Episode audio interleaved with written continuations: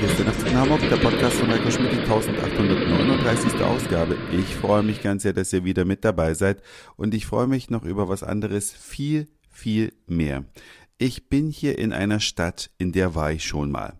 Allerdings ist das schon eine ganze Weile her, nämlich am 11. Januar 2006 war ich das letzte Mal in dieser Stadt. Und jetzt hat mich der Zufall wieder hier vorbeigetrieben und ich dachte, oh, hier gab's doch so ein leckeres Restaurant.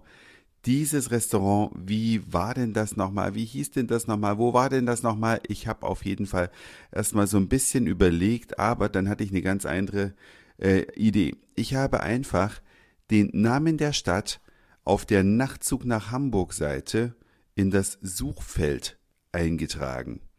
Und er spuckte mir daraufhin den Nachtzug nach Hamburg aus, in dem ich schon mal über dieses Restaurant berichtet habe. Und jetzt kommt ihr ins Spiel. Wo war ich am 11. Januar 2006? Ich sage bewusst nur das Datum. Am 11. Januar 2006. Wer es rauskriegt, weil er den ganz alten Podcast von mir, der ja nun schon über zehn Jahre alt ist, nochmal raussucht, der bekommt auf jeden Fall eine Ansichtskarte aus der freien und Hansestadt zu sich nach Hause geschickt. Eine echte papierne Ansichtskarte aus Hamburg. Auf jeden Fall war sehr, sehr schön, diesen Beit aus diesem Beitrag heraus den Namen des Restaurantfindens nochmal durch diese Stadt hier zu laufen und noch ein bisschen Schaufensterbummel zu machen und dann war ich wieder im gleichen Restaurant und habe das gleiche gegessen, was es damals vor zehn Jahren gibt. Also die Speisekarte ist seitdem unverändert. Ich hätte am liebsten damals den Preis noch mit nennen sollen, um zu gucken, um wie viel teurer es geworden ist. Vielleicht ist es auch gar nicht teurer geworden. Auf jeden Fall habe ich mich sehr gefreut. Und das ist noch ein kleiner Tipp an euch. Wenn ihr euch an Themen erinnert, wo ihr einen alten Nachtzug nochmal hören wollt, einfach auf der Nachtzug nach Hamburg Homepage oben im Suchfenster den Begriff eingeben und ihr werdet dorthin geleitet und könnt diese Ausgabe vom Nachtzug nach Hamburg nochmal nachhören. Da könnt ihr auch eine Nummer eingeben, wenn ihr also sagt, ich, ich will jetzt mal die Folge zum Beispiel 55 hören, dann kann man das ganz gezielt auch machen. Allerdings nach meinem leckeren Essen in dieser wunderschönen Stadt, in der ich auch viele Fotos gemacht habe, bin ich dann zurück zu meinem Auto und dachte, oh, jetzt noch jetzt noch eine Packung äh, von diesen super leckeren Salos, die ich so gerne esse, die mit der Salzfüllung, diese äh, Lakritzbonbons und dazu ein Bierchen.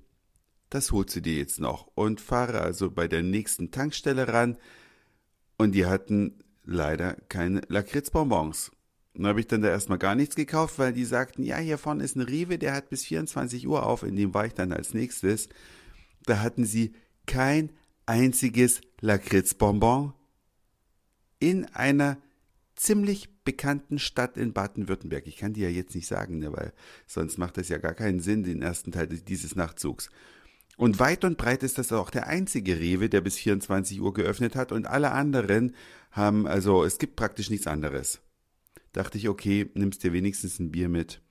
Steh an der Kasse, sagt er, das darf ich Ihnen nicht verkaufen. Sag ich, wie bitte?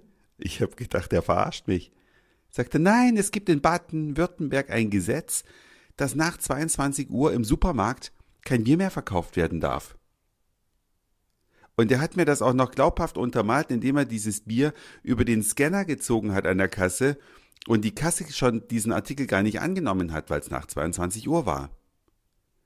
Die Kundin hinter mir sagte aber, wenn Sie davon noch ein Stück geradeaus fahren, da kommt eine Tankstelle, da kriegen sie ihr Bier.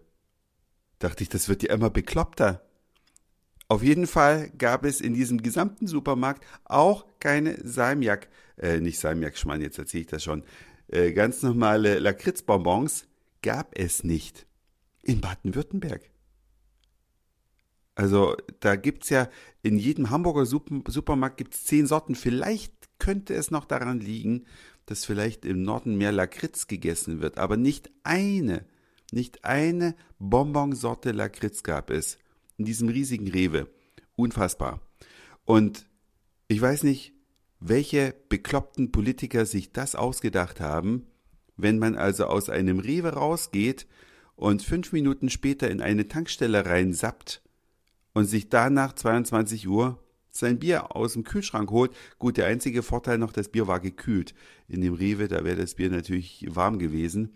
Aber das ist, glaube ich, nicht der Sinn des Gesetzes gewesen, dass man die Leute davor schützen wollte, warmes Bier zu kaufen.